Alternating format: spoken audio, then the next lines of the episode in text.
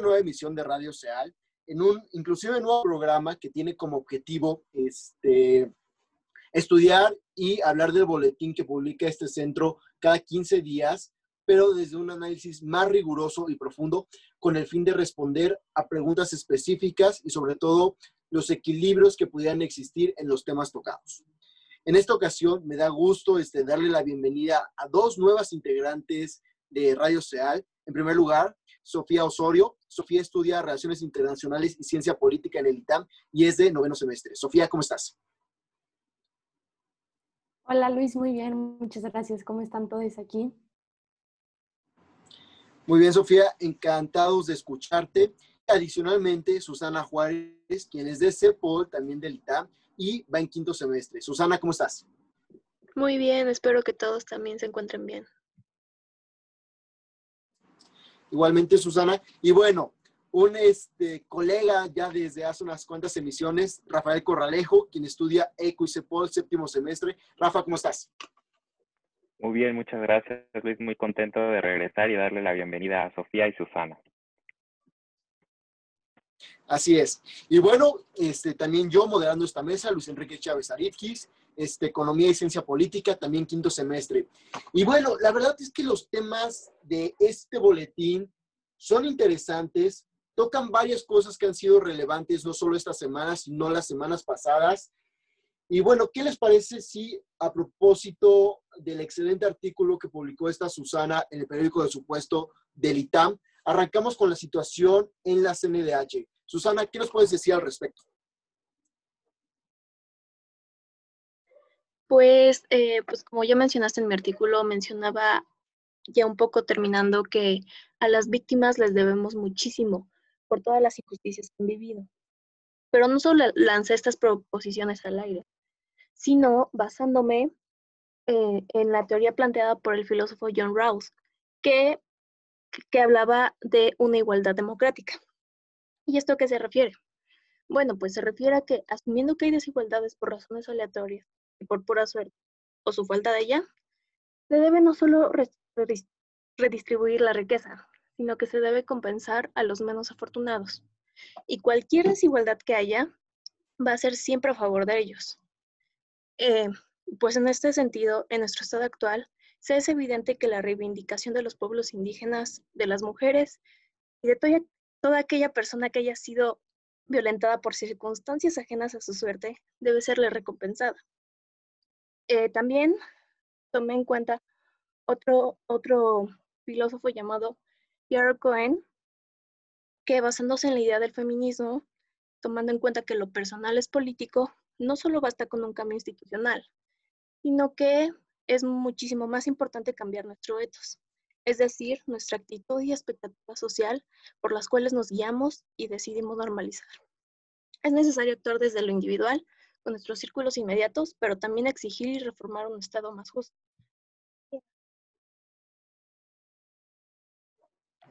Fíjate, Susana, que lo que mencionas este, es importantísimo respecto a dos cosas. Sobre todo hablar de las deudas históricas que se tienen con ciertos grupos sociales que sin duda este, de alguna forma, plantar una situación diferente y una situación que debe ser abordada desde ciertas características muy particulares y también lo relacionado a que lo personal es político y que los cambios institucionales para atender las demandas sociales, que sin duda son justas y necesarias, deben de ser profundos y no solo tocar la punta del iceberg. Es decir, no basta con cambiar a la titular de la CNDH, no basta con este, tomar acciones o emitir comunicados para de alguna forma dar solución inmediata, por colocarlo de alguna forma, a los problemas que hay, sino que se requieren cambios profundos que este, vayan modificando las conductas y sobre todo cómo se atiende a las personas que viven desigualdades sociales.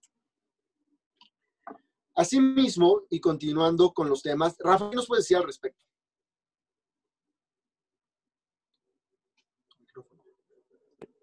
Sí, perdón, Luis, yo creo que un primer paso sí sería eh, cambiar a, la titular de la comisión, en este caso de Rosario Piedra, y la, acudir a la teoría de Robbs, como lo hizo Susana, me parece algo muy, muy acertado, porque exactamente Robbs nos habla que, que no se puede em, eh, juzgar a las personas, no es la palabra correcta, por su lotería natural, ¿no? Nos dice que todos eh, somos, em, venimos de una lotería natural y que no, no importa dónde nacemos o, o, en qué familia o con qué educación nos formamos, lo importante es que exista esta igualdad en derechos sociales, y es algo muy importante.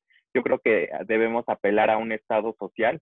México se ha quedado, desde mi punto de vista, algo corto en atender, como bien lo dijo Susana, a grupos este, minoritarios, a grupos que han ido surgiendo conforme pasa el tiempo, en este caso los grupos feministas, eh, más anteriormente eh, los grupos indígenas que no han sido respetados sus derechos. Entonces creo que recurrir a esta teoría sí me, sí me parece algo muy, muy acertado y coincido en que sí debe de, de haber un primer paso para eh, reformar esta Comisión Nacional de Derechos Humanos. Tú decías, Luis, que no es no basta con cambiar a la titular. Yo creo que sí, sí, se, tendría que en un primer paso cambiar a la titular porque Rosario Piedra no estaba destinada a, permanecer ahí, lo discutimos incluso aquí en Radio Seal cuando fue la elección tan polémica de Rosario Piedra.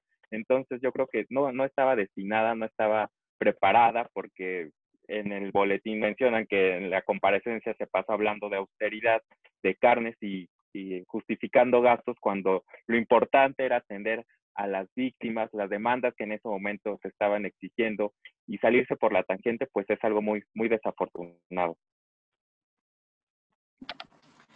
Efectivamente, Rafa, pareciera que en este caso, en general, todo el gobierno de la Cuarta Transformación y las personas que están al frente de las instituciones, este, parecerían no estar interesados e interesadas en atender puntualmente lo que les toca hacer en cada una de estas instituciones, sino en justificar gastos, este, e inclusive darse una vida de lujos, este, que verdaderamente no, ¿cómo colocarlo? No sé si es correcta, pero una desmejoría o un retroceso, para ser exactos, en el tema, digamos, de todas las instituciones mencionadas. Y justamente para dar pie al siguiente tema, es el presupuesto de ingresos de la federación, tenemos que el presupuesto destaca en dos cosas. En primer lugar, la atención a los este, proyectos prioritarios de este gobierno, entiéndase el tren Maya, este, el aeropuerto en Santa Lucía, e inclusive este, la corrupción que han sufrido un recorte este, que sin duda presenta una debilidad para esto. Rafa, ¿tú qué opinas al respecto?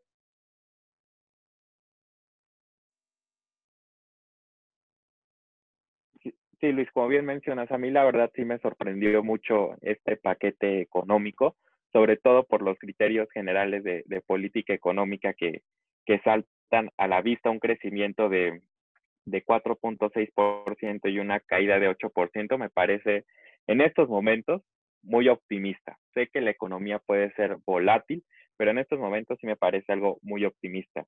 Lo que mencionaste de recortes importantes a organismos autónomos que combaten a la corrupción, pues yo creo que es, ya para este momento no, no me sorprende tanto, porque digo, la, la Secretaría de la Función Pública, pues no es como que haga mucho, ¿verdad? Se, se, especializa nada más en exonerar a los allegados a la 4T, entonces eso, eso no, me, no me preocupa tanto. Lo que sí me llamó la atención y también no es de sorprenderme es eh, las, las, secretarías que en este caso ganan, que es como tú lo comentaste, la Secretaría de, Turismo y la Secretaría de la Defensa Nacional, que tienen en, en su poder los proyectos eh, bandera de, de, este gobierno y principalmente de Andrés Manuel López Obrador, que es el Tren Maya y el, y el aeropuerto de Santa Lucía.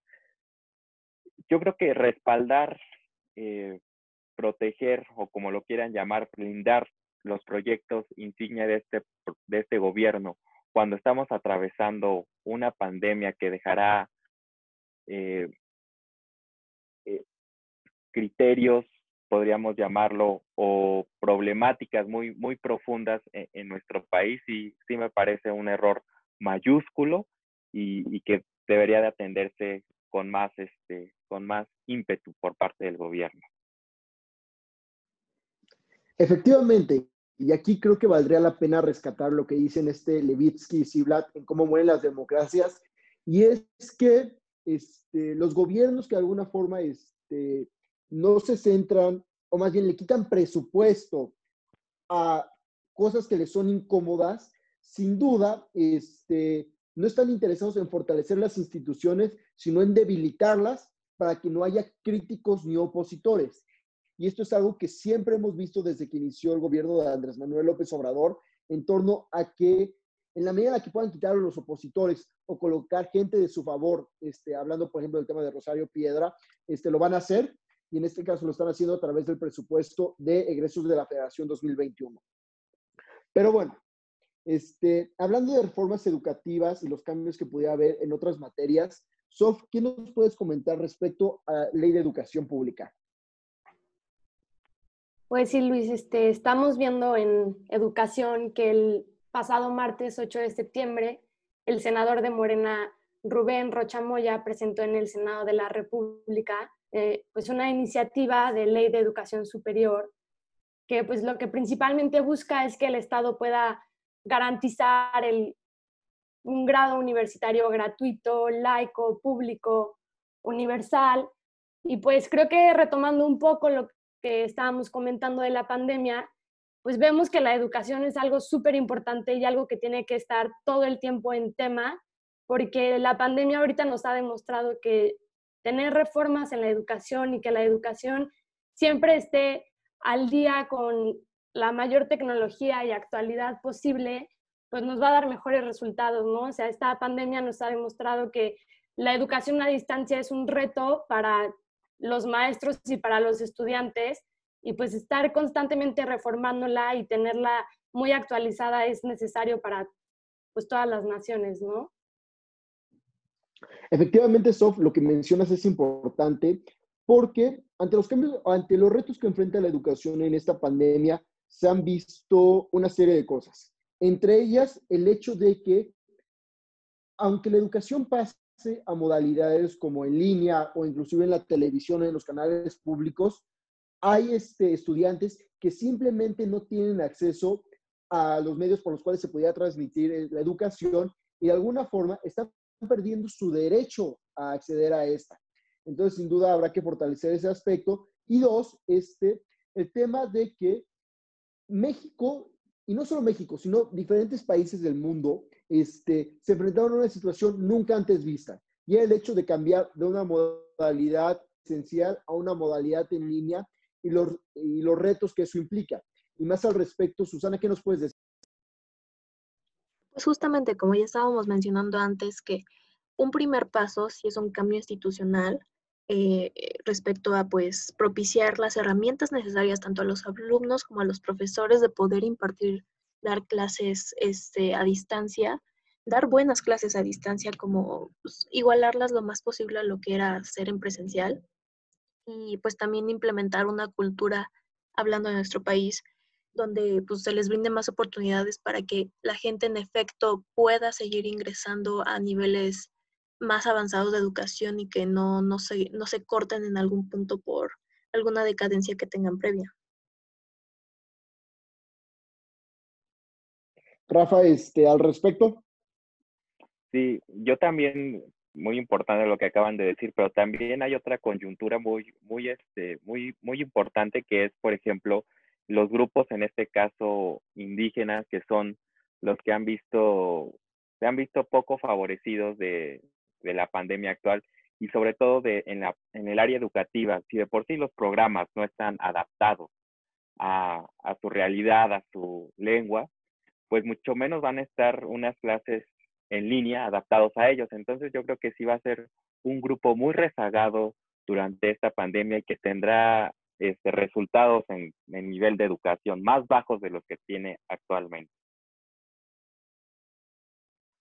Justamente lo que menciona Rafa va a la par de lo que se mencionaba ayer en el webinar de presupuesto social este, y los estragos de la pandemia organizado por el CEAL y Coparmex. Y es que este Gonzalo Hernández Licona, ex titular de Coneval, decía que si bien este ahorita México siempre ha tenido rezagos y esto no viene desde López Obrador, Peña Nieto, Calderón, sino muchísimo más atrás, este, esta pandemia acentúa estos rezagos, rezagos, eh, perdón, este, estas desigualdades que de alguna forma este, el gobierno no se ha sentado a verdaderamente combatir y estudiar. Pero bueno, hablando de temas este, con un giro quizás de 180 grados, y es que pasamos ahora a hablar de las candidaturas para la presidencia y la Secretaría General de Morena. Y es que sin duda este, se han presentado varios actores políticos, actores y actrices políticos este, que pretenden ocupar estos cargos y sobre todo se ha visto una lucha encarnecida por alguno de estos personajes. Se podría decir que este, a la vanguardia o este, al frente van lo que es Mario Delgado, este, Porfirio Muñoz Ledo, pero sin duda hay dos personajes que han destacado interesantemente, quizás para mal. Estamos hablando de Antonio Atolini y Gibran Ramírez, quienes este, Antonio ha brillado por una campaña que se asemeja mucho a la de López Obrador en cuanto a ir recorrer todo el país, presentarse con la gente, de alguna forma copiando este estilo. Inclusive ya un video persiguiendo una paloma le sacaron. Y dos, este, este Gibran, quien este, ocupando un cargo público, menciona Hernán Gómez, este, periodista de la octava, ha ocupado este, presupuestos o este, recursos que no le corresponden para favorecer su campaña. Entonces, este, sin duda, la Secretaría de Morena y la presidencia es un puesto muy importante ahorita en el país, es un puesto que va a definir muchas cosas para las elecciones del 2021, pero si la población opta por personajes de este tipo, no se va a optar por un cambio, sino por favorecer este, la misma corrupción y este, los mismos atrasos que se han venido viendo desde hace años. No sé, este, Rafa, si quieres abordar en el tema. Sí, Luis. Muchas gracias. Pues mira, para mí eh, esta elección es la gran elección de Morena, ¿no? Yo creo que esta elección va, a definir lo que va a ser después Morena. Ahorita vemos a distintos grupos, a distintas facciones disputarse y echarse incluso tierra entre ellos. Morena yo creo que aspira a ser lo que era el PRI en los años 70, un partido disciplinado, un partido que, que encontrando con, con, un, con una gran este, problemática. Morena es un caleidoscopio, lo podríamos llamar, de distintas visiones. Entonces, no, no es un partido que esté uh, pegado a una cierta ideología, no, no, no. En, en, Morena podemos encontrar personas de izquierda, personas este, de izquierda pero conservadoras, personas de, de centro izquierda, personas muy de centro. Entonces, para mí esta es una gran gran elección en Morena, lo que el, personaje que elijan como presidente, que desde mi punto de vista el más viable podría ser Mario Delgado, pues va a ser, va a aspirar a hacer esto, a lo que era el PRI en los años 70, un partido disciplinado, un partido complejo y un partido que obedecerá con una lealtad a ciega, como lo dice López Obrador, a lo que se dicte desde Palacio Nacional. Sof, ¿tú qué opinas al respecto? Sí, Luis, pues siguiendo un poco esto que decía Rafael, creo que estas elecciones definitivamente significan muchísimo para Morena y tienen mucho peso a futuro, porque lo que hemos visto es que pues quien le da esta unidad a Morena y quien le da todo su peso a Morena es López Obrador, ¿no? Entonces, como que ver ahora eh, quién va a tener la presidencia de este partido y como que si, si puede seguir manteniendo toda esa unidad que López Obrador le ha dado desde un principio, quien vaya a tener la presidencia ahora o la secretaria general, pues creo que, que deja un, un lugar en Morena para decir, bueno, va a seguir manteniendo todo esto de tener diferentes ideologías, pero que aún así se podría mantener unidad o se va a romper, como que creo que lo que decía Rafael es un punto muy importante de que esto le va a dar un rumbo a Morena que pues tendremos que esperar para ver qué pasa. Efectivamente, de alguna forma fijaría este, qué sigue después de que López Obrador ya no es la cabeza, bueno, sí es la cabeza de Morena, pero ya no es este, el actor que está comandando el timón en este aspecto como presidente o secretario general. Pero Susana, ¿tú qué opinas? No, bueno, yo creo que todavía sigues basándose completamente en, en López Obrador, porque algo que me, me, impresionó mucho es, por ejemplo, en los personajes famosos jóvenes que ya mencionaste, viendo sus videos de campaña, ellos no dicen somos morenistas, dicen abiertamente somos López Obradoristas. Entonces, simplemente que se identifiquen hacia él y no hacia el partido, me parece algo muy, muy fuerte. Porque también, pues, la elección se supone que es de Morena, ¿no? O sea, como que ellos mismos se enajenaron de alguna manera del movimiento Morena, que, pues, en mi opinión, tampoco, pues, nunca se ha podido consolidar como un como un partido eh, institucionalizado, para bien o para mal. Y, pues me parece sorprendente estas acciones y estas peleas tan fuertes internas y pues es, simplemente espero lo mejor para, pues, para nosotros los electores, ¿no? Porque a fin de cuentas eh, eh, es el partido mayoritario y es quien ha tomado y va a seguir tomando las decisiones en el corto Efectivamente, es el partido mayoritario y es el que va a definir en gran parte quien pase a ocupar la presidencia y la Secretaría General, este, la agenda, porque al ver que no existe todavía una este, oposición consolidada, sin duda Morena podrá seguir haciendo o fortaleciendo su movimiento y este, será el rival a vencer durante quizás este, los próximos, no solo la siguiente elección, sino también para el 2024 y quizás para el 2030. Rafa. Yo creo que como ahorita lo acabas de decir, eh, bien, dejar de ser un movimiento, yo creo que esta, esta elección va a marcar ese paso. Mira, hay, hay dos, yo lo, como lo veo son dos visiones. Por un lado están Mario Delgado, Porfirio Muñoz Ledo, y por otro está Antonio Atolini y este Gibran Ramírez.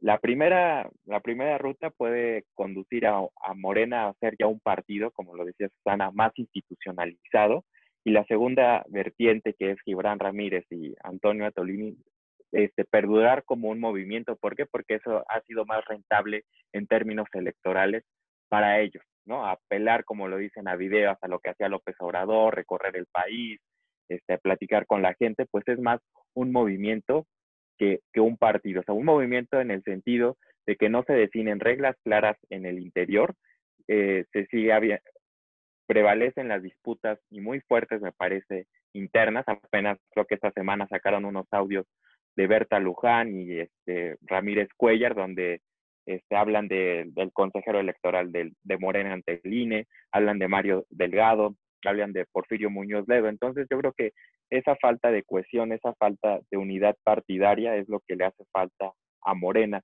y lo que le seguirá faltando de, de ganar la vertiente de de un movimiento y no la de más de un partido ya institucionalizado con reglas claras y con todo lo que ello implica, es decir, más, más complejo, más cuestionado. Efectivamente, aquí lo que con lo que cierra Rafa es quizás lo más importante sobre estas dos visiones. Por un lado, la institucionalidad o darle estructura al partido y por el otro, este, seguir la estrategia de López Obrador de no consolidar como tal un partido, sino consolidar un partido con grandes rasgos de movimiento, sin reglas claras y sin una estructura definida. Y bueno, con esto este, acabamos los temas del boletín de esta quincena. Este, les agradezco mucho, Rafa, Sofía, Susana, por haber participado en esta emisión. Y adicionalmente quisiera este, invitar al público a dos cosas. Número uno, a escuchar este, los nuevos programas del Centro Lujambio, que consisten en micrófono abierto, que es un análisis semanal este, más amigable de los temas de coyuntura nacional e internacional. Este, número dos, y próximo a emitirse la semana que viene, Radio de Género y Diversidad, que estudia y reflexiona sobre los temas relevantes en este ámbito y sobre todo este, desde una visión de quienes los viven, que sin duda considero importante seguirlos invitando a escuchar este programa que analiza el boletín de una manera, de una manera perdón, este, más académica y crítica. Y finalmente, este, invitarlos al, eh, al evento de semana, que es el quinto webinar que presenta eh, Coparmex y el Centro de Estudios Alonso Lujambio, titulado Los retos de las finanzas públicas, estatales y municipales en 2021, con Mariana Campos, Guillermo Sejudo, Reginaldo Esquer y modera María Fernanda Navarro, el martes 29 a las 19 horas. Y con eso acabamos. Rafa, Sofía, Susana, no sé si quieran despedirse. Sí, muchas gracias Luis. Bienvenida Sofía y Susana. Sí, muchas gracias por la bienvenida. Espero disfruten el programa y nos sigan escuchando. Muchas gracias por escucharnos y tenernos aquí. Nos vemos para platicar el próximo boletín. Perfecto, muchísimas gracias y nos vemos en 15 días. O nos oímos en 15 días más bien.